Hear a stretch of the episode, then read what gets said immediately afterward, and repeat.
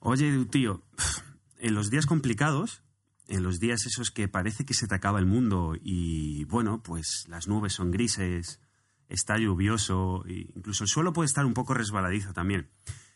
Me gusta pensar en todo lo que podemos aportar a la sociedad y, bueno, pues todo aquello que nos hace como seres humanos y creemos que creo que todos tenemos algo que podemos aportar. ¿Sabes lo que puedo aportar yo? ¿A dónde quieres llegar con esto? A ver. Que he sacado una línea de camisetas, tío, que son la polla. Te las puedes comprar, ¿eh? Te lo digo. Mira, este es mi link.com y ahí te metes a comprarte las camisetas. Te van a ayudar. Te lo digo en serio. Nada, me mata el... Es que esto viene porque el otro día eh, eh, Carlo me mandó un post que era de, de un influencer de fitness que, bueno, que hacía un post con una reflexión eh, filosófica. Bueno, tampoco era filosófica, más de, de mindset y tal. Y acababa el post con algo tipo eh, nueva línea de calzoncillos Procis. Entonces, entonces, esto me hizo mucha gracia, ¿no? Eh, y, y a partir de aquí, pues eh, viene todo esto. Así que nada, creo que algo estamos haciendo mal, Carlo, porque no estamos vendiendo calzoncillos. O sea no estamos que- vendiendo calzoncillos, eso es cierto. al menos tío, deberíamos sacar calzoncillos etos, tío. Calzoncillos etos. Para el hombre, bueno, a ver, ropa interior etos también para las chicas. Ropa interior, siempre, No, siempre, no, siempre. claro. Pero. mm, Pero sí, tío, calzoncillos etos. Para el hombre con valores. ¿Qué te parece?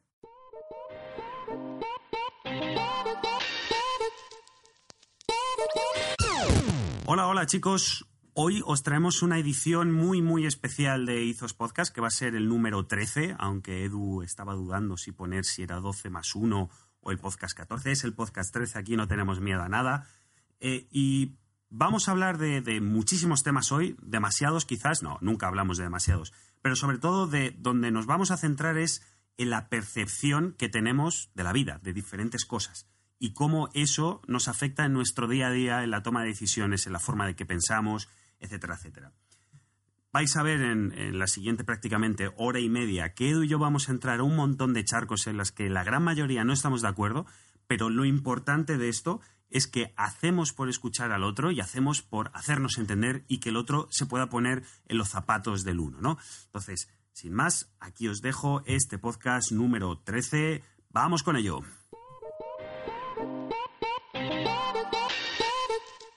Hola, hola, muy buenos días, tardes, noches. Es- no sé dónde estáis exactamente. Aquí son tardes, al menos aquí en Dublín.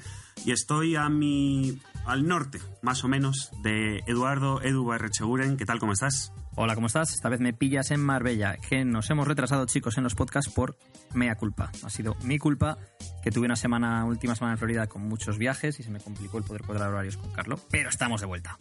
Ya estamos de vuelta. Y. no. Hoy no vamos a hablar de fitness. Y. no. Hoy tampoco sé de lo que vamos a hablar. Así que cuéntame, porque es que, joder, esto parece una gincana. ¿Has estado viendo mi- mis historias de Instagram? He estado viendo tus historias de Instagram. Pues por ahí Así van los tiros por- para empezar. Para empezar. Así que voy a empezar por hacerte una pregunta. Esta pregunta mm, la hizo eh, Rory Sutherland, que es vicepresidente de Ogilvy, que es una agencia de publicidad. Y la pregunta es, ¿prefieres ganar 50.000 euros al año y que el resto ganen 30.000? ¿O prefieres ganar 80.000 al año y que el resto ganen 100.000? Ah, pa, pa, pa, pa, pam. Pues sabes qué, Eh, bueno, entiendo que 30.000, 50.000 y 80.000 y 100.000 acaban siendo en una misma línea de Sí, o sea, gasto. tú una no, claro, no- pienses en, en una inflación o en cambios por la oferta y la demanda, o sea, no pienses en que esos 80.000 se devalúan, piensa en que son 80.000 que son más que 50, básicamente. Mm. Pues honestamente, a mí me importaría bastante poco ganar un pelín menos de dinero sabiendo que el resto de la sociedad, como mínimo, como mínimo, tiene un poder adquisitivo mayor que el mío, que eso ya supondrá que podrán, eh, digamos, tener una vida decente. Y te lo estoy diciendo totalmente, ¿verdad? Vaya, vaya, vaya fanegas que eres con tu buenismo barato. No, no es buenísimo barato y te voy a explicar por qué, y lo hemos hablado bastantes veces. Vamos a ello. Pero tú y yo, y muchísima más gente, pero aquí como estamos tú y yo, podríamos estar ganando mucho más dinero dedicándonos a cualquier otra cosa, en cualquier otro tipo de negocio, etcétera, etcétera. Y sin embargo estamos haciendo lo que estamos haciendo, básicamente porque, entre otras cosas, se nos da bien, pero también porque nos gusta aportar algo a la sociedad. Y yo creo que al final eso es como mides eh, tu vida, con tus acciones Sí, reales, Sí, no con pero, tus teorías. Sí, pero a ver, eh, ahí se te olvida medir otra, otra serie de factores. ¿no? Estamos haciendo también lo que estamos haciendo porque nos gusta tener libertad de decisión sobre nuestros siguientes movimientos, como puede ser este podcast, como puede ser a quién cogemos como cliente o a quién no, como puede ser cuántos clientes cogemos. Es decir, no nos gusta trabajar para otra persona u otra empresa o otra entidad que nos va marcando lo que podemos hacer y lo que no. O sea, que es, otro, es otro factor que ahora no estabas teniendo en cuenta. Que sí, que obviamente eh, ganarte la vida ayudando a la gente a conseguir sus metas es mejor que ganarte la vida vendiendo metadona, como Walter White. Pero eh, hay, hay otros factores también, ¿no? Entonces tú me dices que tú prefieres ser el pobre. El, directamente, todo el mundo ganaría eso, ¿eh? O sea, todo el mundo ganaría 100, tú ganarías 80. Todo el mundo, todo el mundo, tu vecino, tus compañeros de curro, tal. ¿Preferirías ser el pobre? Es que, claro, el problema de esa pregunta es que te pones en una cifra en, la que ya no serías pobre. Claro, si, habláramos en X y X más 80.000, 80.000. Y piensa, mm. lo que sea X, X más 20, pero piensa esos 80.000. Y piensa en eh, es más, te voy a cambiar un poco las cifras como he hecho en mis historias para que sea más interesante. ¿Prefieres ganar? No, no, va a ser aún más dinero. ¿Prefieres ganar 100.000 y que el resto ganen 80 o ganar 125 y que el resto ganen 150? Cualquiera de los casos realmente no veo gran diferencia. Es decir, yo estaría un porcentaje mínimo por debajo o mínimo por encima del resto, sabiendo que el resto de la sociedad está muy cerca a mí y que todo el mundo, literalmente todo el mundo, tiene un poder adquisitivo real. Entonces no cambia mucho mi respuesta. Es decir, preferiría que todo el mundo lo tuviera y yo estar un poquito más por debajo. ¿Qué consideraciones tienes para tomar esa decisión? joder, es que, es que aquí entran tantas cosas, tío. Al charco, al charco. Este es un podcast de charcos. Claro, es que eh, eh, el problema con esto es que hablamos de toda la sociedad. Toda la sociedad, los 7.000 millones de personas. Vamos a pensar que todo el mundo, todo el mundo, todo el mundo gana eso y tú ganas menos que todo el mundo. Vale, para empezar, si todo el mundo ganara eso, la respuesta iba a dar igual porque el mundo se acababa en aproximadamente ah, dos años y medio, seis meses. Porque si toda la población del planeta tiene ese poder de consumo, las empresas van a querer cubrir esa necesidad de consumo y, y, básicamente íbamos a drenar, literalmente íbamos a coger a la Tierra y la íbamos a explotar de recursos naturales hasta acabarla. Entonces, la respuesta si es todo el mundo, pues me da exactamente igual porque la vamos a hacer. Si estamos hablando de un círculo un poco más pequeño o sacando la de, digamos, de esta discusión esas consideraciones, entran otras cosas, como yo sería feliz realmente quitando el dinero aparte, yo sería feliz con esos 80 mil dólares. Y a mí esos 80 mil dólares. ¿Serías feliz siendo el más pobre? Sí. Sí, sí, con esos 80 mil dólares cubro teniendo las necesidades que tengo. Teniendo el barco más pequeño. Bueno, es más, no tendrías barco. El resto a lo mejor tiene un barco, a ti no te llega. Hombre, si hay esa diferencia, si hay esos 20.000 dólares, con 20.000 dólares no te compras un barco, Edu. Bueno, en 10 años son 200.000. Bueno, pero yo me en 20 años son cuatro, en 20 años son 400.000. Quiero decir, aquí hay varias consideraciones a tener en cuenta. Mm. Por un lado está el tema de, perdón, de tu estatus social, que no estás teniendo en cuenta. El, ser humano es un animal social y es un animal tribal. Y es un animal que valora su posición en la sociedad. Te guste o no te guste, somos animales competitivos. Hay gente que lo es más que otra, hay gente que es más alfa, entre comillas, que otra, y tiende más a, querer eh, eh, competir y ganar, ¿no? Esto no quiere decir que no fueres competitivo en otras cosas, ¿no? Tú puedes ser, por ejemplo, un artista y tener un talento innato brutal y, sin embargo, ganar menos que el resto. Y eso estarías en otra escala muy por encima de otra gente. ¿no? O puedes que seas un tío muy gracioso y, en cada fiesta pues eres el rey de la fiesta porque eres un tío muy gracioso aunque ganas menos dinero. ¿no? hay otras cosas a tener en cuenta. Pero lo que me parece interesante de esta pregunta es eso, es, em, por un lado, si hablásemos de eh, ganar 100.000 y que el resto ganen 80 o ganar 125 y que el resto ganen 150. La decisión de ganar 125 en lugar de ganar 100, ¿la tomas porque quieres ganar más dinero o porque quieres que el resto ganen más dinero? Yo, la segunda opción. Es decir, eh, entiendo que todo el mundo ganando más dinero va a conseguir una sociedad ligeramente más justa y que por el 99, perdón, como al 0000001, que sería yo, puedo hacer que el resto de la sociedad sea ligeramente más justa, ¿por qué no hacerlo? Y esto, aquí te voy a responder dos cosas.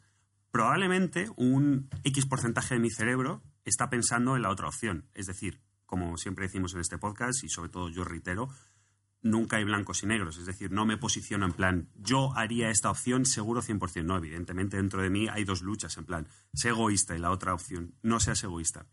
Pero aquí entra la segunda cuestión, que al final eres lo que piensas y piensas lo que quieres pensar.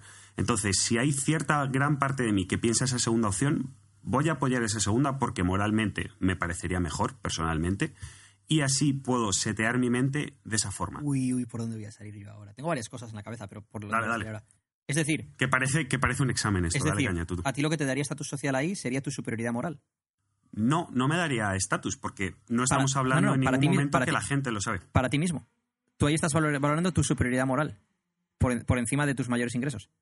Hombre, si digamos que la decisión de la humanidad está en mis manos, como es este caso, ¿no? Si la tú ganas, decisión de si, 7.000 si tú millones... ganas, si tú ganas 100.000 y el resto 80, la humanidad está en problemas. La gente no tiene dinero para vivir. No, Entonces, pero por eso si tú, si ganas, que- si tú ganas más que el resto, mm, eso no te pone en una situación en la cual puedes ayudar al resto en determinada medida. Porque puedes dedicar, No, porque ese, ese- puedes dedicar ese extra que tú ganas a determinadas Mm. cosas, como puede ser caridad, como puede ser innovación, como puede ser lo que sea. Eh, no, porque sería una persona que puede dar para caridad en contra de 99.000 personas, por Vale, y poner ahora un vamos a número entrar- que puedan Ahora vamos a entrar en el siguiente, el Ujú. siguiente punto. ¿Y si entrase en juego la oferta, la ley de la oferta y la demanda y la inflación? Es decir, Claro, claro, ahí es de otra cosa. evaluación, de evaluación. Vale, ¿y ahora qué eliges? Mm. ¿Tú, ganas, ¿Tú ganas 100 y el resto 80 o tú ganas 125 y el resto 150? Déjame darle una vuelta, porque claro, cabrón, tú has podido pensar sobre esto durante tres días que debes de llevar haciendo stories y yo no. Desde Ahora, ayer, desde- desde dime tu opinión. vale. Desde ayer, pero me vale. Ah, yo, yo, yo, Dame tu yo, opinión. yo 100.000 y el resto 80, seguro. ¿Por qué? Teniendo en cuenta la inflación. Bueno, pues eh, por varios motivos. El primer motivo es, es el tema que hemos hablado de- del estatus social y demás. Es decir, sería muy ingenuo por mi parte el pensar que ser el más pobre no me afectaría mentalmente o no me afectaría mi autoestima. Es decir, queda muy bonito decir que, que no, que a mí no me importaría ser el más pobre porque valoro otras cosas. Sí, valoro otras cosas, pero entre otras cosas también valoro mi éxito profesional, que muchas veces se mide, entre cosas, se mide por impacto y se mide por eh, pues, tus ingresos. Y, y- sí, en cierta medida, sí que, sí que eh, es algo que valoras. Es decir, el dinero no lo es todo, ni muchísimo menos. Yo soy el primero que valoro muchas cosas eh, más allá del dinero. Podría ganar muchísimo más dinero trabajando muchas más horas y prefiero trabajar menos horas y tener más tiempo libre y poder viajar y, lo que hemos hablado antes del tipo de trabajo que hago. Pero soy realista eh, con mi forma de pensar. No digo que tú no lo seas. ¿eh? Yo me conozco a mí mismo, hablamos de mirarse al espejo y ¿Sabes sé, la historia? y sé que, tus que prefiero la primera acciones, opción. básicamente es que tus acciones en tu día a día me dicen más que irías o que vas a por la segunda opción que a por la primera. Y a lo que me refiero con esto es, no te definen ni tus pensamientos, ni tus teorías, ni cómo dices que ves la vida, sino que normalmente lo que te define como persona para el resto del planeta Tierra es tus acciones. Y tus acciones en el día a día me dicen más de la segunda que de la primera. Pero es que, a, ver, entiendo lo que dices, pero es que cuando entramos ahí, entramos. a- o sea, Carlos dice esto porque eh, yo valoro más el tiempo libre que el dinero. eh, no soy una persona que le importe el bling bling, es decir, el eh, llevar cosas de marca porque sean de marca, ni, ni tal coche, tal otro. O sea, no, no me importan ese tipo de cosas. Pero ahí lo que entra es que yo lo que valoro mucho es la libertad y, la, y, y el tiempo de ocio, aunque el tiempo de ocio lo dedique al estudio. Es decir, ese sería el tercer factor que incluiríamos ahora. Y si Ah, todo este tema de los emolumentos, si el Mm. tema de los ingresos estuviera también relacionado con las horas de trabajo. Entonces aquí a mí me dijeses, ¿prefieres trabajar 60, 80 horas a la semana y ganar, imagínate, 100.000? ¿O prefieres trabajar 20 horas a la semana y ganar 30.000? Y te diría 20 horas y 30.000. Porque valoro más mi tiempo, el poco tiempo que tenga en este planeta y lo que puedo hacer con ello, siempre y cuando gane lo suficiente como para poder mantener mi estilo de vida, que tampoco es un estilo de vida excesivamente caro. Entonces podría mantenerlo. A mí también me dices 30.000 al año y trabajas 20 horas a la semana y lo prefiero a, a 100.000 al año y trabajar 80. O trabajar 60. Ujú. Sí, sí. Y por eso decía que conociéndote, y bueno, lo que pasa es que, claro, hacemos un debate, dos personas que hablamos eh, entre nosotras básicamente todos los días, tres, cuatro horas quizás, entre pitos y flautas, ¿no?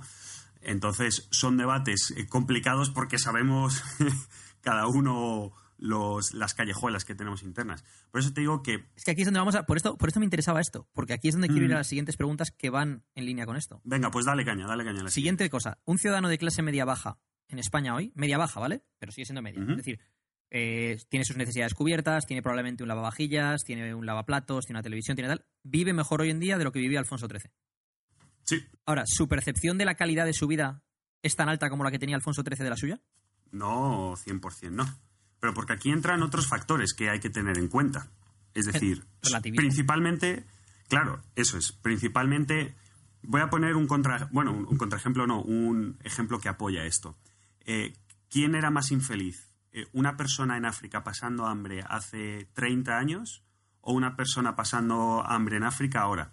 Yo, más que pasando, a ver, yo más que pasando hambre lo limitaría más a una persona que ha pasado pobreza, eh, sí. pobreza, Mm. pero, pero no pobreza absoluta. Es decir, ha, superado el, el umbral de pobreza absoluta, es decir, tiene para sobrevivir, pero no tiene Mm. las comodidades de Occidente.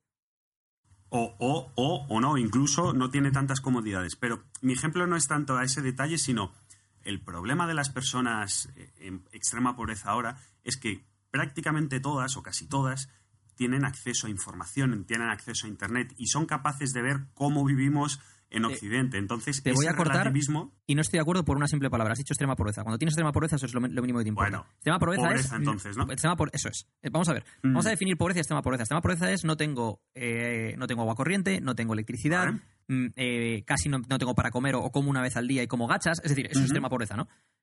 Esa persona Vale. le preocupan otras cosas. Cuando ya has pasado ese umbral, tú ponte en un umbral en el cual a lo mejor tienes agua corriente, tienes electricidad, pero tienes lo mínimo para tus gastos, lo mínimo para sobrevivir. Ya, no, ya sobrevives, pero tienes lo mínimo. Ahí sí que entra ese, ese- el mundo hiperconectado, crea ese problema de la pobreza Eso relativa, que es que te comparas con los que tienen más, ¿no? Y, es- y esto va en línea con el ciudadano de clase media baja en España hoy, que se compara pues con el que tiene un coche mejor, una casa mejor, una televisión mejor, un teléfono más nuevo o lo que sea. Y en realidad esta persona Mm.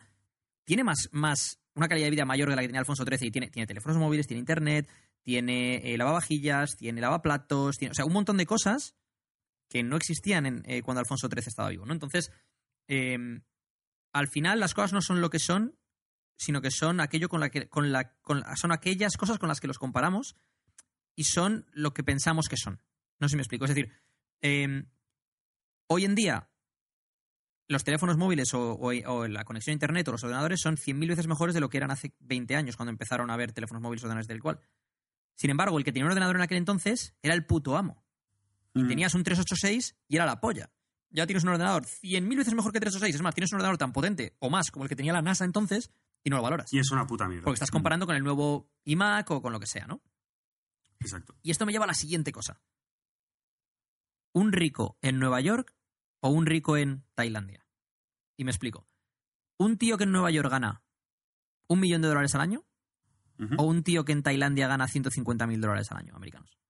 Eh, mi pregunta es, ¿vas a salir del país o no vas a salir del país? Si no vas a salir del país, si digamos que, ya que estamos poniendo ejemplos estúpidos, entre comillas, no estúpidos, sino ejemplos sacados un poco de contexto, vamos a llevarlos un poquito más al extremo.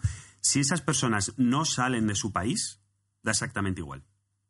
¿Por qué? Van a ser ricos en función de la renta per cápita y por tanto van a estar por encima. Eso sí, si salen del país, el rico en Nueva York va a tener muchísimo más dinero que el que pueda tener ¿Da en Tailandia. exactamente igual? Vale, vale, va- vamos a por más. El rico en Nueva York con un millón de dólares al año probablemente Ujú. viva en una casa peor que el rico en Tailandia con 150.000. Probablemente tenga peores vistas, tenga peor servicio. 150.000 en Tailandia te pueden dar mucho más de sí, a lo mejor, te- como Tailandia podría decir, a lo mejor, yo que sé, Colombia, ¿no? Te puede dar más de sí que un millón en Nueva York. Un millón en Nueva York, si estás dando un millón, estás viviendo en Manhattan. Un apartamento muy guay y muy tal, pero no es una, un mega chalet con vistas a, a la colina. ¿Sabes lo que quiero decir? Eso Sí, por un lado. aquí- y segundo, Pero, eh, el estatus social. tengo una puntualización. cuando tú, estás, cuando ganas un millón y vives en Manhattan, ¿cuánta gente a tu alrededor en tu edificio gana ese millón o más que tú? Sí ganas mucho dinero, pero, pero te rodeas de gente que gana muchísimo más. Cuando estás en otro sitio, por ejemplo, puede ser, imagínate, Tailandia o Colombia, 150.000 al año, ¿cuánto suponen? En cuanto a tu estatus social, ya lo que puedes hacer con ese dinero. Ambas cosas. Sí, pero poniendo una contextualización extra, por ejemplo, la calidad de vida que tú puedes obtener normalmente en Nueva York va a ser mejor que la que puedes obtener en, en Tailandia. Sanidad, educación, ah, bueno, ¿Cuánto, restaurantes cuánto que trabaja un tío que gana un millón al año? Normalmente. No tengo ni idea. 80 horas, 90 horas, 100 horas semanales. No, no tiene por qué. ¿eh? Puedes haberlo puesto, por ejemplo, desde hace mucho tiempo. Imagínate, bueno, ver, hay mucha gente que se dedica. Ah, si quieres hablamos de un tío que le ha tocado la, lotería o un hedge fund, no te jode. Claro, si tienes un millón que lo has heredado que te ha tocado, pues de puta madre. No, no, no. Estamos hablando de un tío Mm. que está trabajando como loco para ganar X, X dinero y lo que le da de sí ese dinero en, en su, en su país o en su ciudad, ¿no? Esto va en, en relación también a cuando he hablado de lo de viajar barato, ¿no? Por ejemplo, he viajado a Estados Unidos Mm. las seis semanas y me ha hecho un agujero en la cuenta bancaria descomunal. Cuando estoy cuatro meses en Asia, ahorro Mm, ahorro y mi calidad de vida es tanto mayor que la que he tenido en Estados Unidos. Sí, vale, los supermercados no son iguales, no tengo las mismas opciones, no tengo, no sé, 20 variedades de Kellogg's, no tengo una serie de cosas que en Estados Unidos sí tenía, ¿no? Ahora bien, ¿qué es lo que valoras en tu vida? ¿Tener 20 tipos de Kellogg's o no tener 20 tipos de Kellogg's? Entre otras cosas, ¿no? O sea, quiero decir, entramos en el punto en el cual, ¿qué valoras? ¿Las posibilidades de consumo o estamos obsesionados con esas posibilidades de consumo y el consumo como tal? Mm. Eh, bueno, aquí, ahí tienes razón, pero por ejemplo, yo sí tomaría mucho en cuenta, por ejemplo, el tema de la sanidad y la educación. Es decir, ya que vas a ser rico en un país, sélo en un país donde la sanidad en cualquier momento, en cualquier punto del país no vas a tener problemas, cosa que en Tailandia es Sí. posible. Si ganas 150.000 en Tailandia, no creo que tengas problemas ni de sanidad ni de educación. Y si, y si en un momento dado tienes que irte a un hospital de Estados Unidos, coges un vuelo. No estoy de acuerdo. Por ejemplo, en Filipinas, yo estuve última, bueno, este verano estuve en Filipinas, tuve un problema, bueno, yo no, mi chica tuvo un problema de salud. Teníamos literalmente dinero en la cuenta bancaria, estoy casi seguro, para comprar el hospital de la isla, o sea, literalmente para llegar y comprarlo, no es porque seamos ricos, sino Coño, pero porque... estabas en una isla perdida. No estabas en la No, capital no, tampoco. bueno, no era, Y- no, y no no sé- era la capital, pero tampoco era el no sé, último no sé cómo es Manila, por ejemplo, ni cómo es Filipinas, Mm. pero yo he estado en Tailandia y en Tailandia tienes desde lo más barato hasta lo más, más top, ¿eh? O sea, en Tailandia Sí, tienes. no, no, no, en Tailandia, por ejemplo, tienes edificios de apartamentos que no tienes en Madrid. Mm. Pero, pero, pero ni de, ni de lejos. Ni de Tienes- lejos, tienes, un lujo, tienes Mm. lujo en determinados, en determinados puntos que en España no existe. Mm, Sí, pero en España o en Estados Unidos, en el 90 y sí, en el 90% de todo el territorio vas a tener determinados servicios que son igual para todos a determinado nivel y sin embargo en Tailandia o en Filipinas en este caso te vas a zonas concretas y no vas a encontrar nada. O lo mismo pasa con la educación. Imagínate que tienes un hijo, no es lo mismo criar a tu hijo y poder llevarle con un millón de euros que ganabas a una muy buena escuela en Estados Unidos que llevarle a una escuela en Tailandia. Probablemente, sin criticar nada a Tailandia, probablemente cualquier escuela buena de Nueva York sea muchísimo mejor que el top 10 de escuelas de Tailandia, ¿no? Bueno, eso ya sería entrar también en que tengas hijos, no tengas hijos, en qué quieres Exacto. usar tu dinero y demás, ¿no? Em, seguimos con el siguiente punto. Demonizar el dinero versus valorarlo por encima de todo. Es decir, hay gente que demoniza el dinero, que parece que ganar más dinero te hace mala persona. Y hay gente que, que valora el dinero por encima de todo, ¿no? O sea, estamos hablando del blanco y el negro. Pero hay Mm. grises. Claro, que es- te iba a hacer una pregunta, que era, yo sé que tu respuesta favorita a todo es depende y la mía para todo es gris en general, ¿no? Pues esto yo creo que lo importante es encontrar ese gris, es decir, está muy bonito demonizar el dinero cuando o no tienes dinero y por tanto pues lo demonizas o cuando tienes mucho dinero que me da igual, pero cuando estás en una situación normal o una situación de necesidad no lo vas a demonizar, lo vas a querer y lo vas a necesitar. Lo mismo pasa para el otro lado sobre dar, sobrevalorar el dinero tiene el problema que tú pierdes tu valor como persona, literalmente. O sea, es como si tuvieras un bote de, de agua, ¿no? Y que eso fuera tu valor y lo trasvasas al dinero. Porque entonces empiezas a mirar el mundo a través de monedas en vez de a través de valores. Y ese es uno de los grandes problemas que nos ha traído. Espérate que voy a decir la palabra, que la voy a decir. No, no quiero entrar, pero la voy a decir. El capitalismo. o el Vale, ya, capitalismo. esto es algo interesante. Ah, Aquí es a donde quería llevarte. aquí es a donde quería llevarte. Vale, entonces, ¿prefieres el comunismo como, como modelo social? Uf, es que este debate, este debate es muy complejo. Este debate, de hecho, no se puede hacer sin- importante, sin, datos importante, de lates. No, no, pero importa, importa- una cosa importante, no entremos en política nacional de España ni nada por el estilo. Mm. Vamos a teorizar sobre comunismo, socialismo, capitalismo, lo que sea. ¿Prefieres el comunismo como, como No, no, no, no, no. O sea, teóricamente, no, no, ya no la aplicación práctica, que ha sido un Sí, fracaso mm. absoluto. Eso es. Es, El- es el- como teoría. El problema de esto es, son los dogmatismos. Es decir, yo soy, por ejemplo, de izquierdas y eh, soy muy de izquierdas y comunismo y, si me, me- más el anarquismo. Por cierto, cuidado, porque la gente... ¿El anarquismo es de izquierdas? Ah, eso es a lo que voy a decir. Que es, mucha gente se cree que el anarquismo, ah, es gente de izquierda. Bueno, no es otro tema de que hablar, pero no, no, no es, no es El un paso anarquismo, más. el anarquismo es el liberalismo absoluto. Es decir, Sí, el tiraría- anarquismo, tira- de hecho, es tiraría no tener ideología, básicamente. Mm. No, pero ni eso es el, anar- el anarquismo, básicamente es que, eh, o sea, que no haya leyes. Es decir, que, que tú Mm. no estés. O sea, es, liberalismo absoluto. Exacto. Es, es Sí, eliminar sí. todas las regulaciones. Por eso digo que mucha. Por eso estaba poniendo el ejemplo de la persona esa que no tiene mucha idea, ¿no? De. "Ah, comunismo". Pues no. ¿Qué pasa? Que nos vamos al otro lado y nos encontramos gente por el otro lado, ¿no? Eh, bueno, lo típico de quien no, o sea, quien no trabaja es porque no quiere, quien no trabaja es porque, bueno, pues si no encuentras un trabajo, eh, abre tú tu propio negocio, etcétera, etcétera. Tampoco podemos irnos a ese extremo, porque no todo el mundo puede tener un negocio, no todo el mundo tiene las capacidades para hacerlo, y de hecho el mercado no da espacio para que todo el mundo tenga tu propio, su propio negocio, ¿no? Entonces nos metemos... No te mojas. eh, no, no, nos metemos en que no decidiría ninguno de los dos porque ninguno de los dos es perfecto. Es decir, yo siempre pongo el mismo ejemplo. Desde, desde Occidente vemos el capitalismo como algo positivo porque hemos caído en el lado bueno de la tortilla. Hemos caído en Occidente. Hemos caído en España, en Europa, en Estados Unidos, en Australia. Pero el capitalismo tiene un lado negro, que es el, el- el otro resto que no es Occidente como lo conocemos. ¿No, ¿no? no te acuerdas de cuando vimos África. ¿no, no te acuerdas de cuando vimos el libro de Factfulness? De cómo todo el mundo en los últimos 20, 30 años ha mejorado. Todo el mundo. Los países más pobres del mundo son ahora menos pobres de lo que eran antes. Gracias a las innovaciones tecnológicas que vienen, entre otras cosas, dadas por el capitalismo.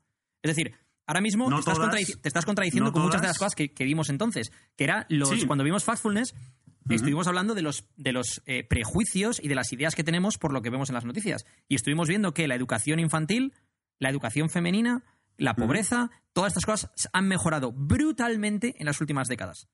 Tengo una pregunta sobre eso. Eh, ¿Podrían haber mejorado mucho más? ¿En qué, en qué sistema de en qué sistema político? ¿En qué sistema de No, no, en, en el que So- estamos so- so- actualmente. socialismo, comunismo, ¿de qué me estás No, hablando? no, no, no. En el que estamos actualmente, si se quisiera hacer así, podrían mejorar mucho porque si nosotros estamos en una situación es porque hemos llegado a ella. Es decir, esa sociedad, eh, digamos, el tercer mundo, podría estar porque existen medios económicos, estructurales, etcétera, etcétera, para poder llegar a eso. Lo que pasa es que no interesa que esa No parte de la no- no población interesa, no interesa, esté a no nuestro interesa, nivel. ¿No interesa o es que históricamente no desarrollaron las infraestructuras necesarias para desarrollar los sistemas sociales y políticos necesarios?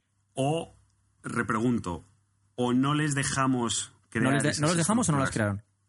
Yo Ah, creo va- que en gran parte de las vuélvete- ocasiones vuélvete no a les 12 hace, hace 12.000 años, hace 5.000 años, hace, hace 3.000 años. Ujú.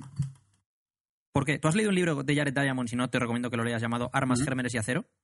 No. No lo has leído seguramente. Y es, un, es un libro que explica por qué de la superioridad europea.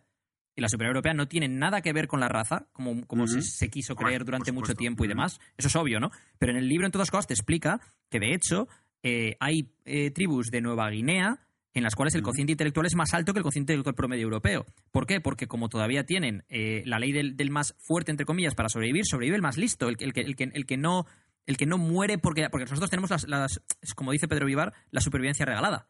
Esa gente Mm. no tiene la supervivencia regalada, con lo cual no sobreviven todos, solo sobreviven los más espabilados, ¿no? Entonces incluso el cociente intelectual ahí es más alto que el promedio europeo. Pero Armas, Gérmenes de Acero, muy recomendado a cualquier persona que esté escuchando este podcast, trata de por qué la sociedad occidental o por qué el, el- el mundo eh, europeo, diríamos, entre comillas, ¿no? Desarrolló, aunque también China y Japón también entrarían dentro de esa parte, desarrollaron unas sociedades que les permitieron ser las sociedades dominantes del mundo. Y en todas cosas fue porque desarrollaron unas, infraestructuras, desarrollaron un ejército. Porque gracias a desarrollar un ejército, pudieron desarrollar, ah, vale, ahora tenemos un ejército que nos permite defendernos del resto o conquistar al resto. Y, ahora, gracias a eso, no tengo que preocuparme de, ese área. Entonces puedo desarrollar una serie de infraestructuras en las cuales tengo gente que se especializa. Y esa especialización es lo que da lugar a ese desarrollo tecnológico. Entonces, em, Sí, pero... ¿no les hemos dejado o, o es... O sea, no les- ¿quién, quién no les ha, quién no les ha dejado? Es decir, ¿de, de qué estamos hablando ahora? ¿Del siglo XVIII y, y la esclavización? ¿O estamos hablando de, de cómo se llegó a ese punto? Porque cuando, cuando éramos todos tribus, tribus todos, ¿por qué unas tribus llegaron a formar sociedades como el Imperio Romano o el Imperio Griego y otras sociedades seguían siendo pueblos germanos o pueblos africanos, tribus y demás? Total, a ver, lo primero y esto, que no creo que sea eh, una respuesta súper súper válida porque tiene muchas lecturas, es, es pequeñas decisiones. Las pequeñas decisiones cambian la historia. Literalmente, la pequeña decisión de que esa persona pensara vamos a poner esta barrera aquí y vamos a crear un ejército son pequeñas decisiones que probablemente toma una sola persona y que el siguiente cree que esa es una buena decisión y la va tomando. ¿Vale? Pero ahí nos vamos mucho y aquí entran otras cosas como factores ambientales. Es decir, eh, mencionabas ese libro, yo es que sabes que no me acuerdo de los nombres de nadie ni, de los libros, pero vamos, me leí hace tiempo un libro súper, súper interesante de política en Medio Oriente y bueno, evidentemente ahora siempre ha sido un Cristo aquello, es un jaleo, pero te, te habla del principio y te dice cómo no llegaron a tener eh, una estabilidad hasta, bueno, pues el siglo XIII, etcétera, etcétera, y era básicamente por los problemas ambientales que tenían, es decir, eran, estaban en una zona de paso entre Europa y Asia, por lo que nunca pudieron llegar a tener culturas muy cerradas, porque siempre venían otras culturas que básicamente lo que hacían era, venía esta tribu, arrasaba. Se, se establecían en un sitio, pero después venía la otra tribu del otro lado y volvía a arrasar. Entonces, eso generó una, desestabiliza una desestabilización, sí, lo he dicho bien, dos veces, desestabilización, que además ambientalmente no favorecía nada. ¿Por qué? Porque básicamente tenían sequías, por tanto, esa estabilización las tenían que deshacer y se tenían que mover 100 kilómetros al norte, pero es que 100 kilómetros al norte de repente había una muerte de no sé qué, tenían que dejar todo y tenían que moverse. Entonces, aparte de las de mini decisiones que te comentaba, que se han ido tomando, también factores ambientales como este o factores de localización influyen muchísimo. O sea, si nos vamos a, si nos vamos a la antigüedad, obviamente es la zona mediterránea la que tenía ese, pues, por el comercio y demás, por una serie de cosas que también favorecían el comercio eh, de ideas, no solo el comercio de, de, bienes, ¿no? Pero ¿qué pasa, por ejemplo, en las Américas? ¿Qué pasa con los mayas, los incas, los aztecas? ¿Por qué no desarrollar una sociedad, por ejemplo, como la sociedad del Imperio Romano o del Imperio Griego o, o, los egipcios? De hecho, las desarrollaron. El problema no que no se sabe muy bien. No hasta ese punto. Pero el, no hasta libro, ese punto, pero el libro que de no se sabe es que en un entra, momento desaparecieron.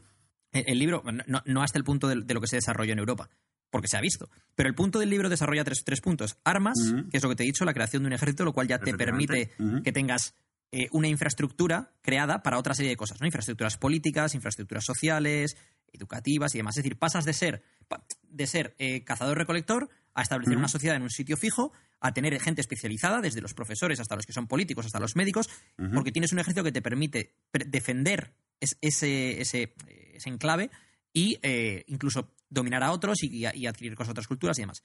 ¿Y cómo Gérmenes, se ha tomado esa decisión, por ejemplo? Espera, esas armas. Gérmenes es en Europa los descendientes de, de, las sociedades antiguas europeas no son, y, y, por esto vuelvo al tema de lo de Nueva Guinea que te he dicho antes, no son los que tenían el cociente intelectual más alto, sino los que tenían el sistema inmune más fuerte.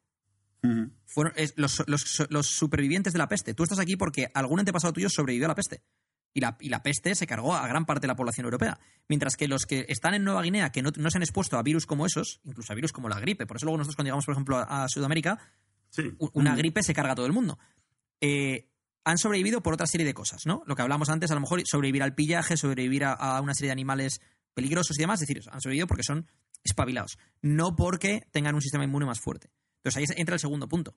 Está armas por un lado, las infraestructuras que hemos dicho que también permiten que no, que no sea necesariamente el más espabilado el que sobreviva, gérmenes, los sistemas inmunes más fuertes y luego acero. El desarrollo del acero fue el gran diferenciador y luego ya más adelante la pólvora entre eh, las sociedades, pues eh, dirías que iba a decir indoeuropeas, incluso en el caso de la pólvora, pues de China, y otras uh -huh. sociedades que no tuvieron a lo mejor ese poder militar. Pero lo que no se tiene en cuenta muchas veces es que las sociedades con el mayor poder militar han sido las que luego han desarrollado, se han desarrollado más como sociedades, tanto a nivel antiguo como incluso en el día de hoy, uh -huh. el país pero el país dominante del mundo es Estados Unidos, que es el país también con el mayor poder militar. Son cosas que, uh -huh. que muchas veces se obvian, ¿no? Tampoco es cuestión de que entremos ahora en geopolítica o desarrollo histórico y tal, ¿no?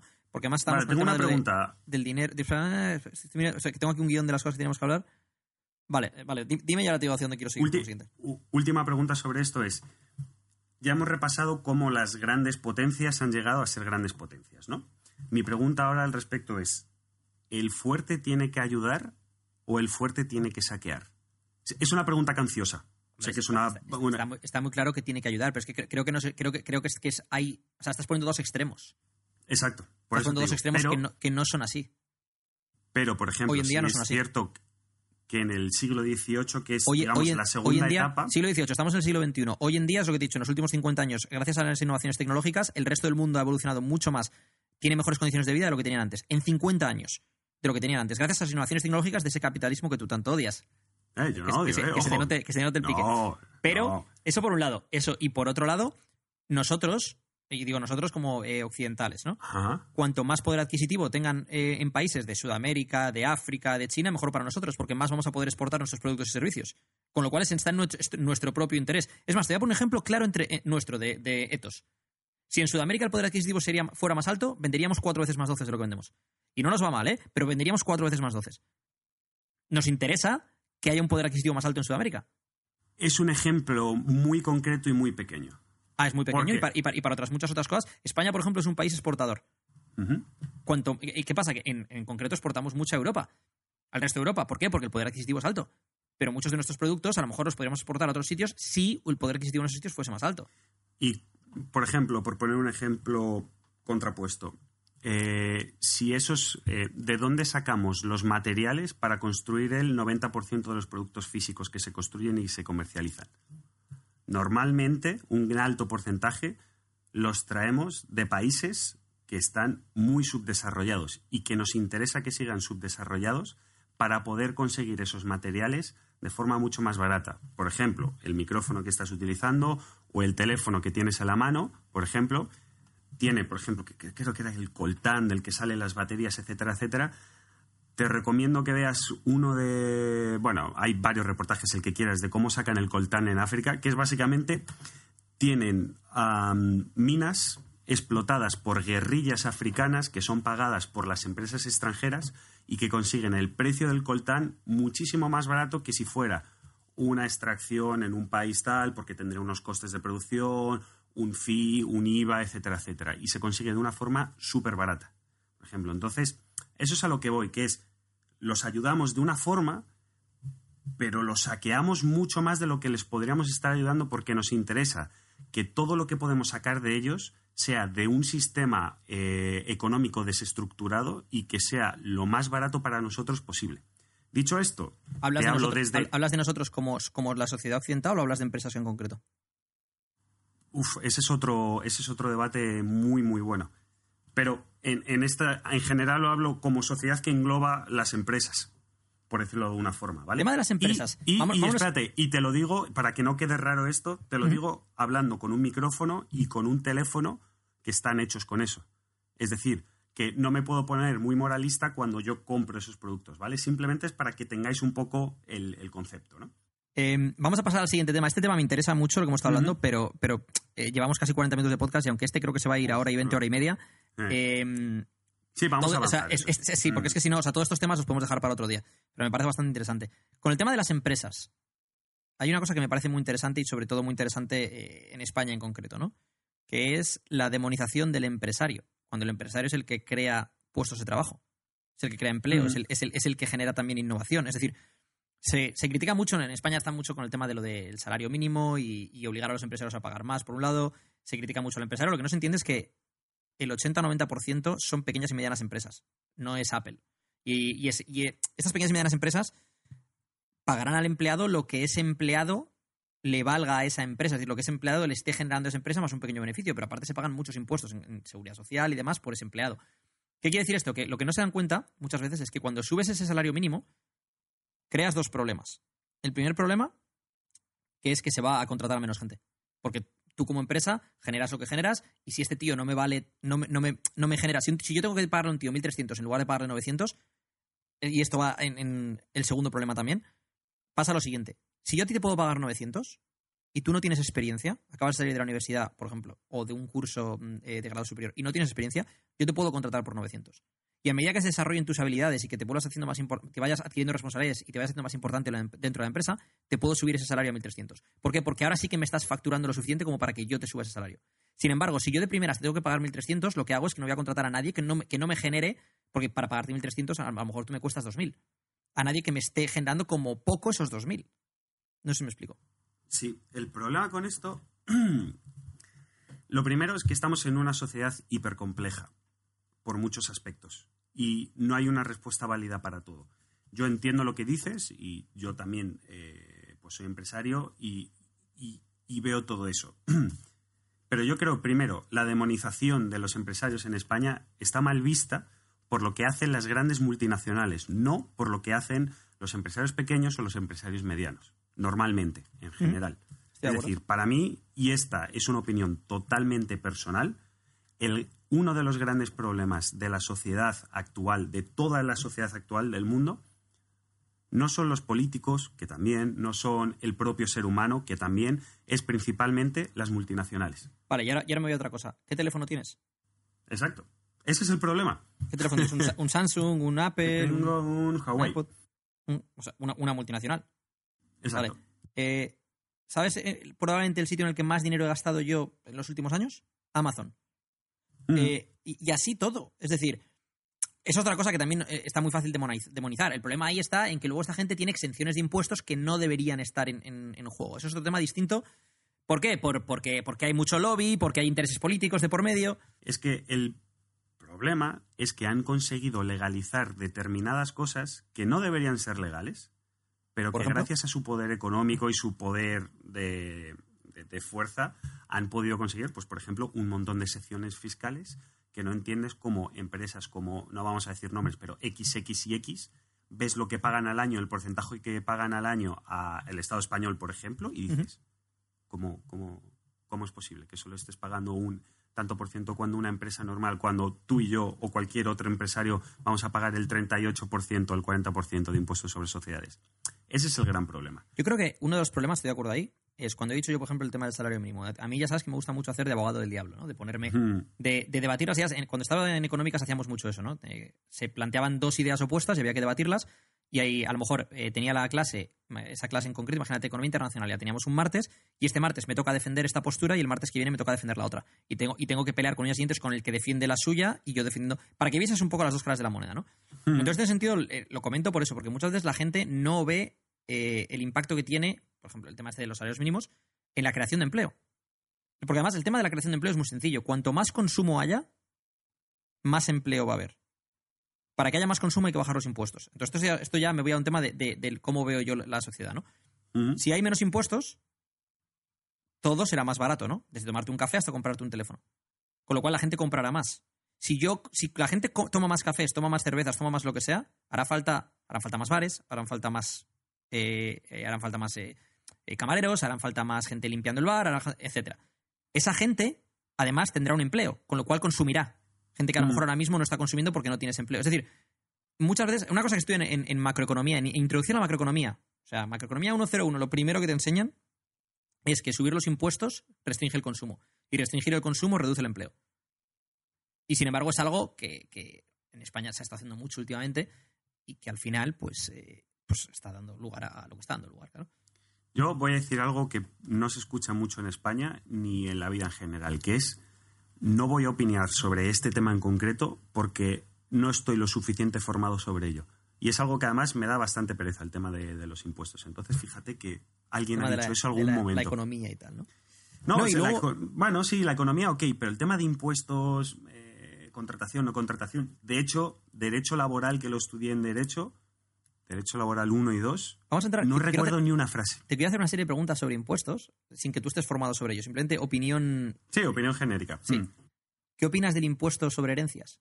Es decir, que tú vayas a heredar algo y el Estado te, te taxe eso que tú vas a heredar.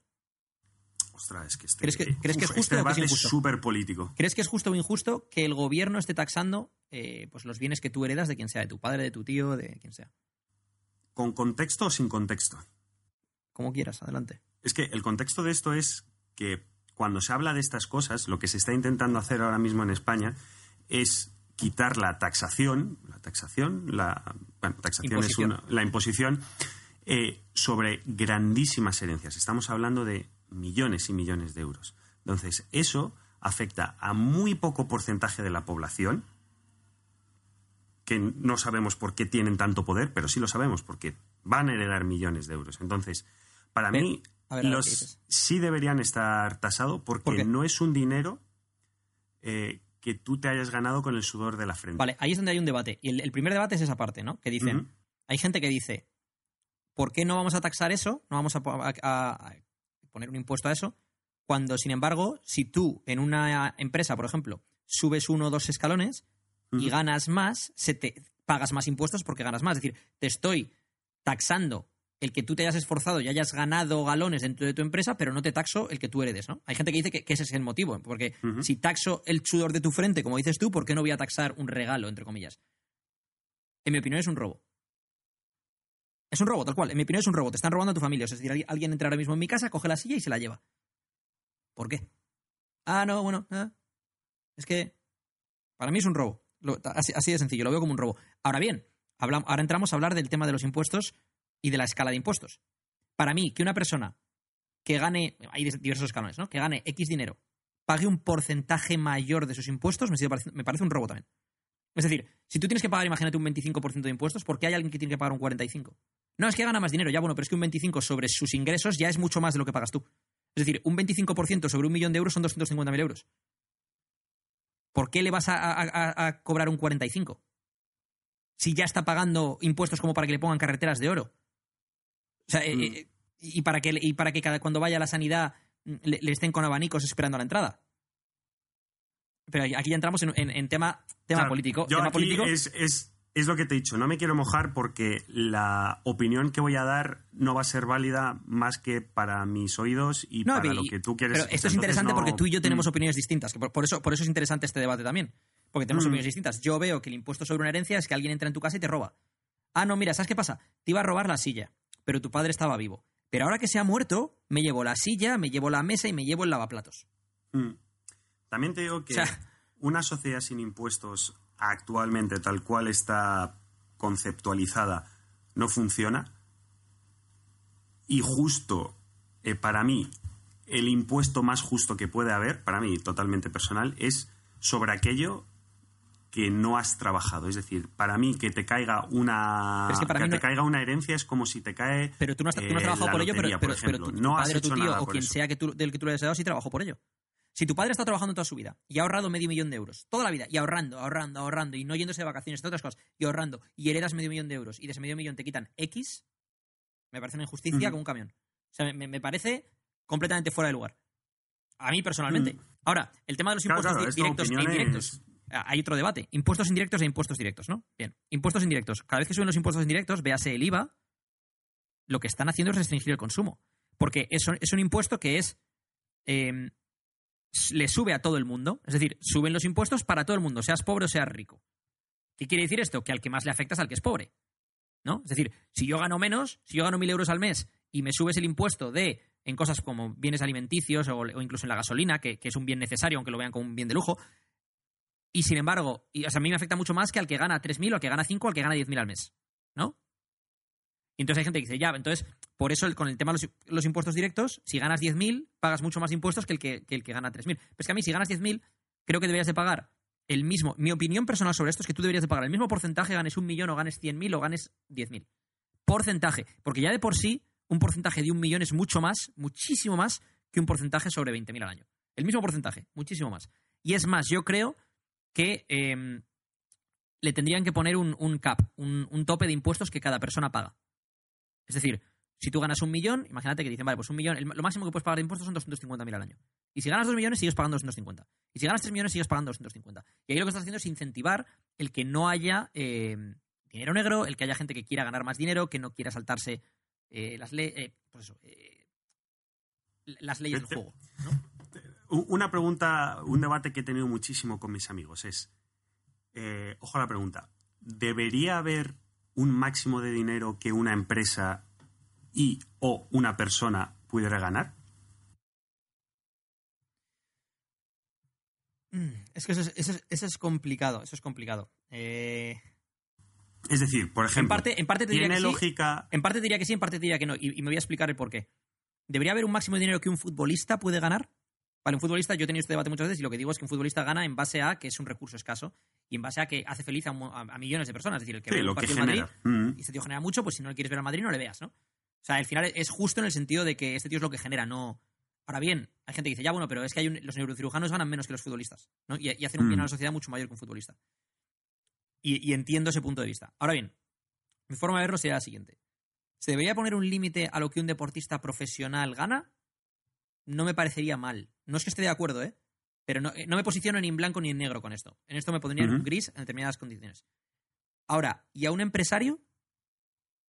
lo veo distinto y te voy a explicar por qué. Porque un deportista te está aportando ocio, ¿no? Esto viene a ser el coliseo hoy en día. Tanto si ves tenis, como si ves fútbol, como si ves MMA. Es el coliseo hoy en día. Coño, pero es que Bill Gates ha cambiado el mundo con Microsoft. Es que el tío de. O sea, es que Jeff Bezos con Amazon. Hay- hay- O sea, quiero decir, hay- es que hay gente que si no hubiera tenido ese incentivo monetario, a lo mejor no hubiera hecho lo que ha hecho. Luego tienes gente como, en este caso, Bill Gates, que además, a nivel de caridad, es el tío que más ha aportado probablemente del siglo XX y siglo. XXI hasta ahora, en cuanto a. Pues eso, eh, tiene organizaciones para ayudar con determinadas enfermedades, para eh, pozos de agua en África, para mm, de todo, ¿no? Y hay otros tíos pues, que a lo mejor pues, no donan el dinero que dona él o no hacen lo, lo que hace él. Pero entramos, por ejemplo, en eh, el debate que hubo en España o la crítica que hubo en España con el tema de, de Amancio Ortega, ¿no? ¿Cuántos empleos genera Amancio Ortega? Es que vamos a pensar de esa forma. Ya no solo, independientemente de lo que él gana, ¿cuántos empleos genera ese tío? ¿Cuántas familias comen gracias a su empresa?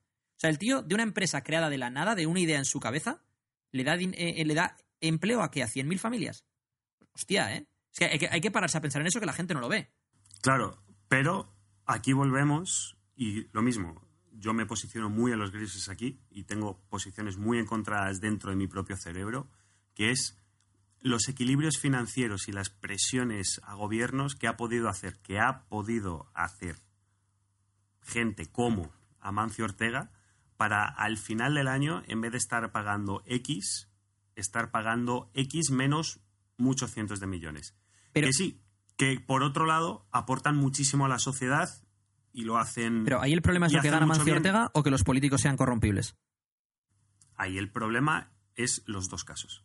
Ah, el problema es el ahí- ser humano. en Porque ahí entramos, ahí entramos, ahí entramos en, en- en- en posi- posibles motivos por los que esto ocurre, ¿no? Y se me ocurren tres posibles motivos. Eh, motivo número uno, puertas giratorias. Es decir, ministros que en un momento dado le ofrecen determinadas condiciones, imagínate, a una empresa de telefónica, porque luego eh, ellos consiguen un puesto en la directiva de esa empresa cuando ellos se van del Mm. ministerio, por ejemplo. Motivo número dos, sobornos puros y duros. Motivo número tres, que si no esa empresa se deslocaliza de tu país y se va a otro sitio en el que se lo faciliten. Y eso se lleva un montón de empleos a otro sitio y se lleva un montón de dinero a otro sitio.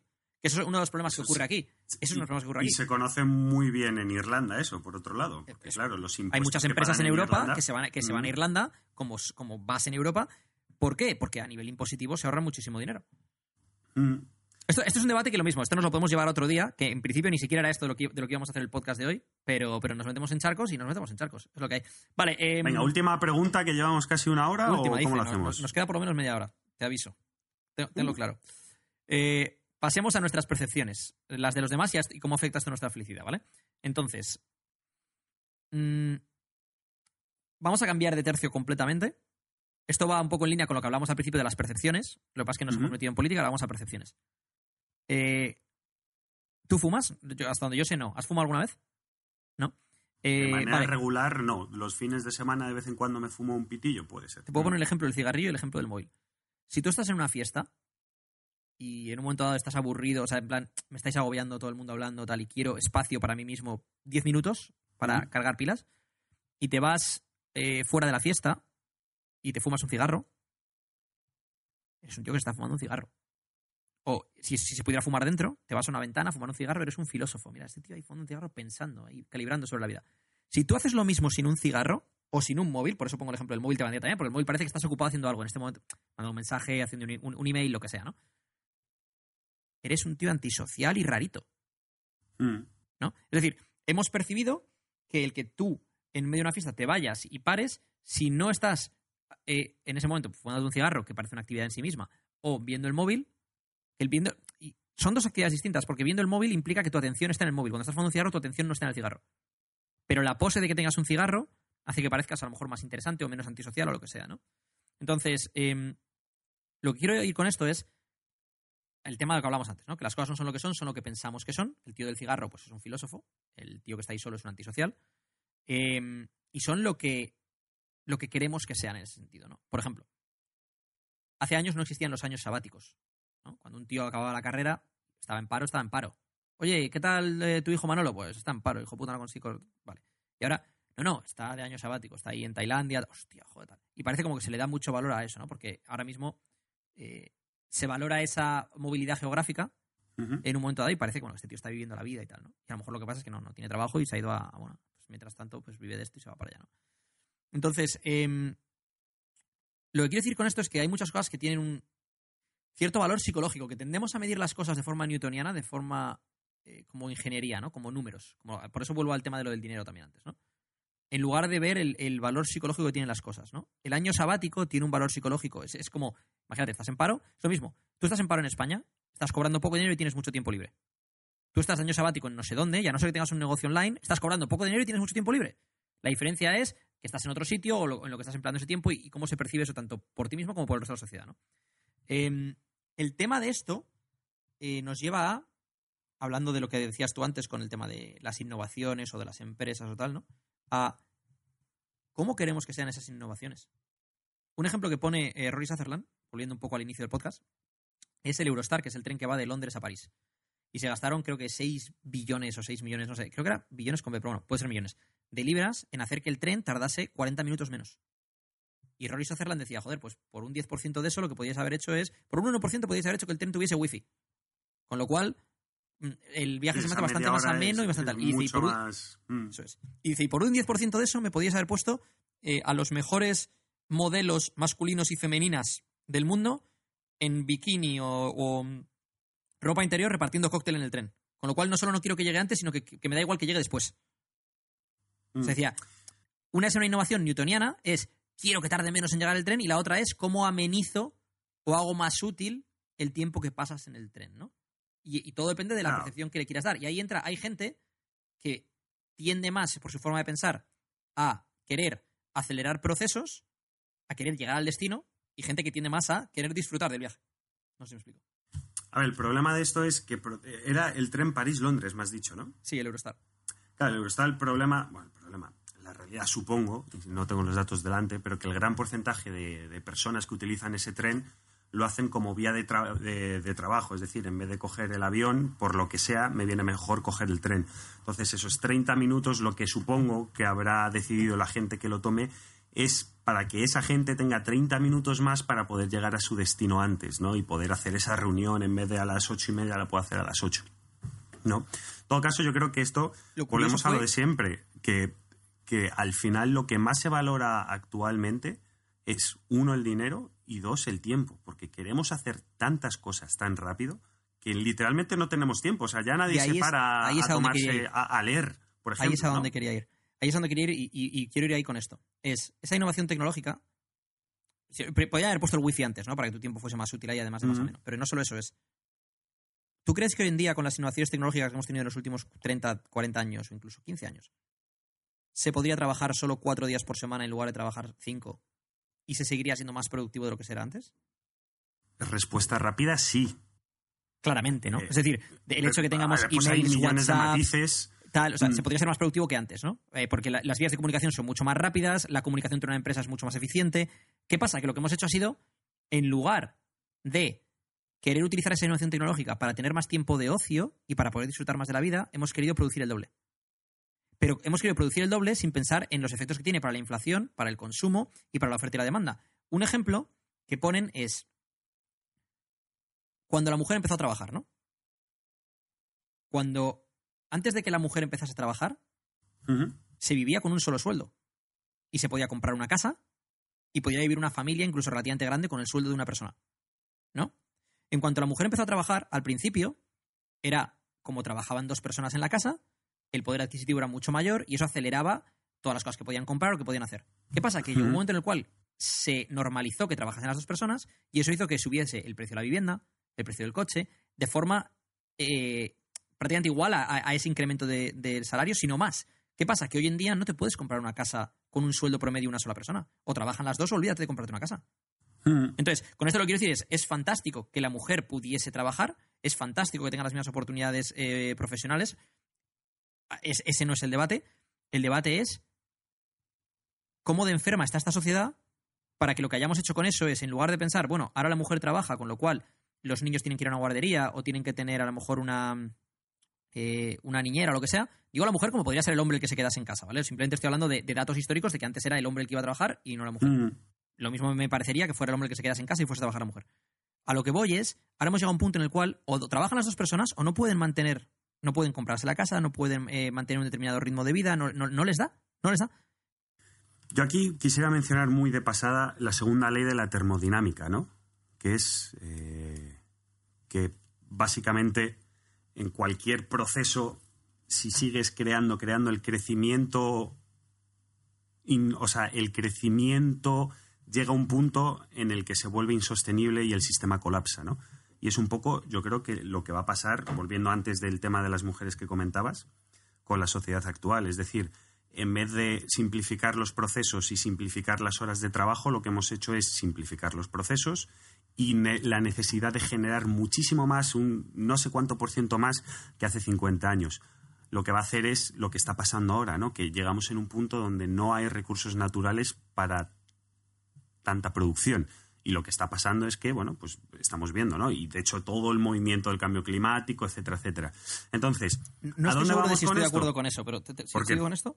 Eh, No, porque, bueno, porque creo, que, sigue que por el, creo que el Mm. desarrollo tecnológico nos lleva a poder utilizar en mucho mejor los recursos naturales. Entonces, no- estoy, por eso te digo que no estoy seguro de, de si estoy de acuerdo con eso. Eh, y además creo que la población mundial no va a crecer más de lo que ha crecido ahora. Y es más, los datos lo demuestran. No, desde porque, luego. porque el promedio de, de- es en España en concreto creo que es 1,4 hijos o algo así por cada por cada Mm. pareja, ¿no? Entonces, de hecho va a haber va a haber va a haber menos. El problema también es eso, lo, como esto está ahora Ah, mismo claro, no, afectando el las problema pensiones es y hasta demás. que lleguemos, no, o hasta Pero- que lleguemos al punto en que baje la sociedad.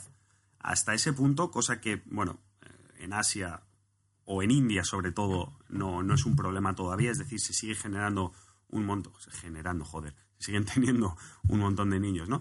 Pero el problema es que encima esa parte, por ejemplo, generando, ¿eh? Civilization 4. Generando población. en, en, en Asia, en China concretamente, el nivel de vida de la población en apenas 30 años se ha triplicado. Están teniendo necesidades que hace 30 años no, o sea, ni, ni, ni se podían imaginar. Y no lo están teniendo 46 millones de personas en España, porque en España también hemos mejorado mucho. Lo están teniendo miles de millones de personas en China. Por tanto, por eso digo que, que el sistema, el crecimiento de un sistema hasta el infinito es insostenible y básicamente lo que en algún punto va a estallar. Pero es que no- esperemos que no, ¿no? Pero es que no creo que sea hasta el infinito porque te he dicho, tampoco creo que vaya a crecer la población en ese sentido. Entonces, no creo en... en- en- yo en, esto concreto no estoy, no estoy de acuerdo, pero, mm, pero lo que- a, a lo que quiero ir es con el tema este de lo de ¿por qué siempre buscamos mejoras en números? Es decir, más velocidad, más dinero, más esto, más lo otro, en lugar de, de mejoras psicológicas, ¿no? Porque, Es decir- quien, porque quien toma las decisiones quiere números, no quiere psicología. Es decir, Bu- am- buscamos y- como la y- decisión y sin lógica, ¿no? ¿eh? No, y sin demonizar. Bill Gates am, en la época, o Amancio Ortega, etcétera, etcétera, su psicología personal depende de los números que haga su empresa. Los números que haga su Sí, pero te empresa voy a poner un depende. ejemplo. ¿Por qué Uber ha tenido el éxito que ha tenido y es más exitoso que un taxi? Hostia, dame contexto porque no sé cómo casan ahora mismo esas dos. ha cubierto una solución psicológica. Es decir, tú, tú con Uber no esperas menos de lo que esperarías a un taxi en la calle. La diferencia es que tú sabes cuánto tienes que esperar porque hay un GPS que te dice dónde está ese coche y cuándo va a llegar. Entonces tienes sensación de control sobre la situación. Luego aparte te cubre otras cosas, esa esa es la idea básica de Uber, pero luego aparte te cubre otras cosas como puede ser eh, que tengas referencias de esa persona, que puedas calificar si, esa- si ese conductor ha sido bueno o no, si te ha tratado me- mejor o peor, con lo cual eh, eh, la calidad del servicio mejora, ¿no? Pero eh, es lo mismo que si tú estás esperando al metro, ¿vale? Estás en Madrid, por ejemplo, estás esperando al metro y te dice que quedan cuatro minutos. No es lo mismo cuatro minutos si tú sabes que quedan cuatro que que no te salga ningún cartel y tengas que esperar a ver cuándo llega. Porque como no sabes que quedan... Si, si tú no te saliese ese cartel los cuatro minutos, te estarías pegando cabezazos contra la pared. Cuando llegue Mm. este puto metro, tengo que ir a esta reunión, voy a llegar tarde, mordiéndote las uñas. Sin embargo, sabes que son cuatro minutos, tú en tu cabeza dices, bueno, vale, son cuatro minutos, tal, te organizas y tal, ¿no? En Corea hicieron un experimento, que es, los semáforos en rojo te decía cuánto tiempo quedaba para que se pusieran en verde. Y redujo eh, significativamente los accidentes, porque mejoraba la paciencia y la calma de, lo- de los conductores en la carretera Mm. porque sabían cuánto tiempo les quedaba parados. En China lo hicieron mal.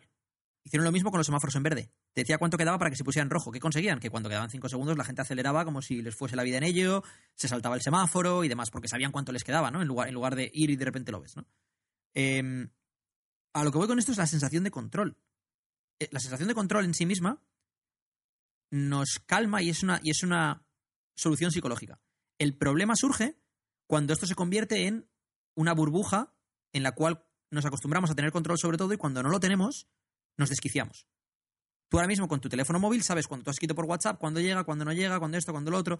Mm. ¿A, a ti ahora mismo no te pasa que si alguien te llama por teléfono te cabrea?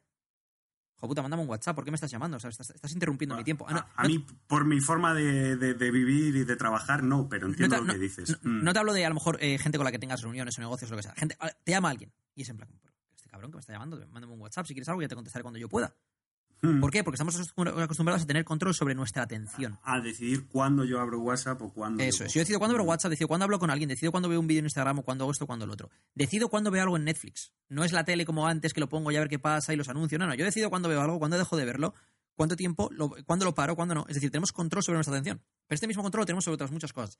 Lo cual creo que ha sido un, eh, un avance brutal tecnológico a nivel de, de, pues lo que hablamos antes de a nivel psicológico, pero el acostumbrarte a eso, como todo, no es bueno, porque en cuanto pierdes ese control sobre determinadas cosas, te desquicias. Entonces, lo que estoy haciendo aquí es el argumento que te he dicho antes de abogado del diablo. Abogado del diablo Mm. sobre las soluciones newtonianas respecto a las soluciones psicológicas. La solución psicológica a un problema puede ser brutal, pero el acostumbrarte a tener esa solución puede crear que cuando no la tengas, te desquicies. Mm. O sea, con, con el tema del control, ¿no? Em, vale, seguimos un poco con cosas que teníamos vistas, ¿no? Eh, o sea, cosas que queríamos ver. Y es lo que hablamos antes con el tema del desarrollo de las sociedades y el tema de la especialización, ¿no? Esto también va en línea con un mm, error humano de percepción, que es que cuando alguien es un especialista en algo, tendemos a darle más autoridad no solo sobre esa cosa, sino sobre otras cosas, ¿no? Es decir, mm, por ejemplo, eh, en el caso del entrenamiento está Eric Cressy con Crisis Post Performance. Son especialistas sobre todo en, eh, en trabajo con jugadores de béisbol, en trabajo de rehabilitación eh, prehab y trabajo de rendimiento para pues, gente que tiene problemas de hombro, ¿no? Derivados de su deporte.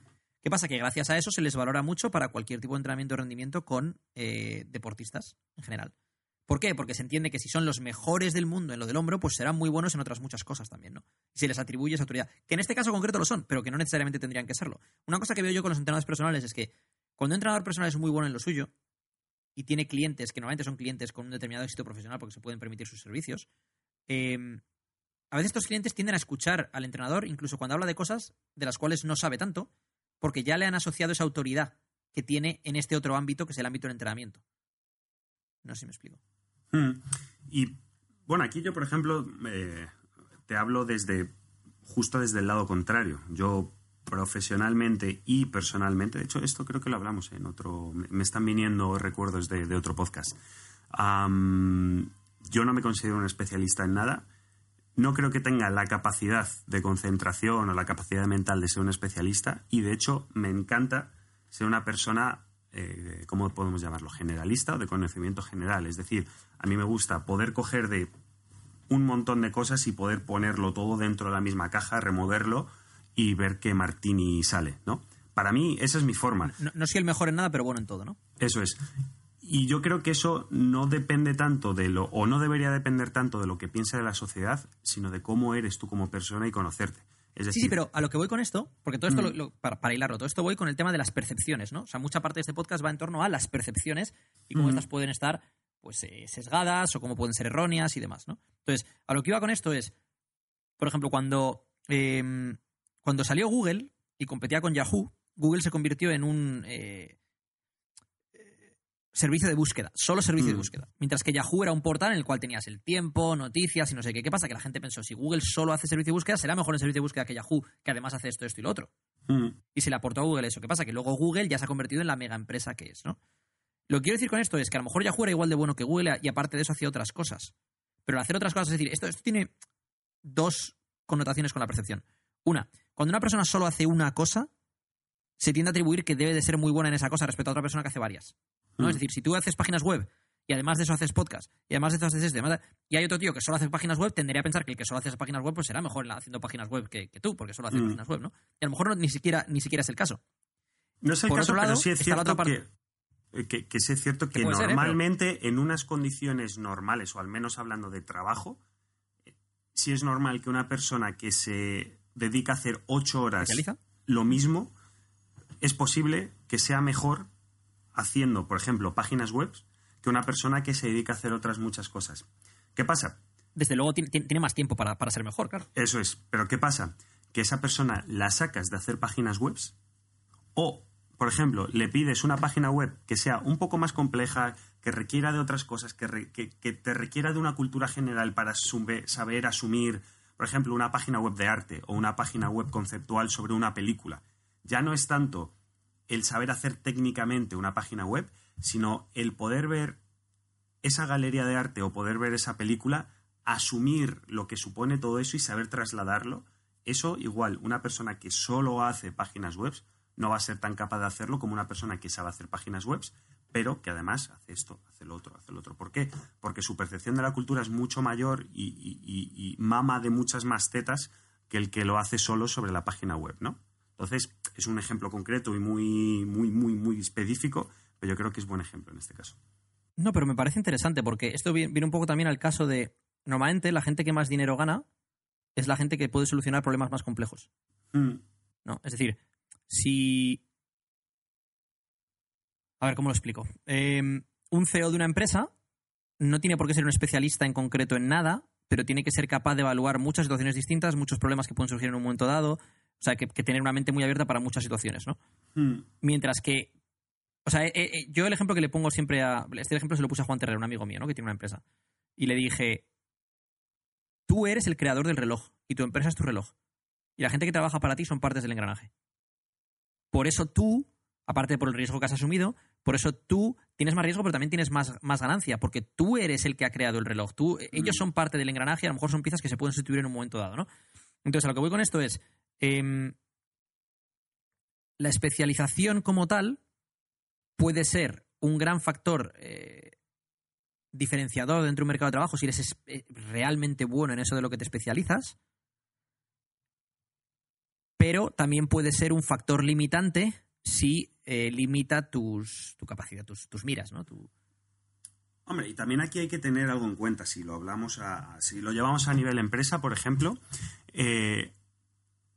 lo, contábamos antes, Google o las grandes empresas, todas empiezan especializándose en algo, siendo muy buenas en algo, y en el momento en que empiezan a generar algo de dinero, empiezan a sacar, llámalo I D, proyectos de I D, eh, llámalo side projects, llámalo, empiezan a abordar otros terrenos sociales, otros terrenos económicos que les van a resultar rentables. Pero sí es cierto que todas han empezado en un nicho muy concreto y desde ahí empiezan a nutrirse para poder y el ejemplo concreto aquí es Google. Google empezó siendo un buscador y ahora mismo es literalmente, no sé si literalmente, pero bueno, ya sabes que me gusta exagerar, soy periodista, pero probablemente entre las cinco empresas no más ricas que también, sino más influyentes, y no ahora, sino en los próximos diez años, probablemente de la historia. Es decir. y tiene Gmail, y tiene Google Drive, y tiene un montón de cosas, ¿no? Pero me gusta cómo lo has hilado. Medicina, salud, tiene todo. Porque has hilado lo que yo quería decir y yo estaba muy disperso a la hora de decirlo y por eso no encontraba las palabras. Y tú lo has hilado perfectamente. Y es. Google al principio se especializó para destacar respecto a Yahoo y otro, tipo de, buscadores, porque en aquel momento ser un buscador online era algo nuevo. Hmm. Entonces se especializó y adquirió esa potencia de marca, esa autoridad. Y esa autoridad ahora la traslada a otras cosas, como puede ser email, el drive y otras mil cosas que, estarán haciendo, ¿no? Entonces, ahí está también la percepción de la percepción de autoridad, ¿no? Por ejemplo, mm, si tienes zapatillas Nike, por ejemplo. Sí, bueno, llevo unas New Balance ahora, pero el resto son Nikes, de hecho. Mm. Vale, ¿y por qué compras Nike y no compras una marca blanca?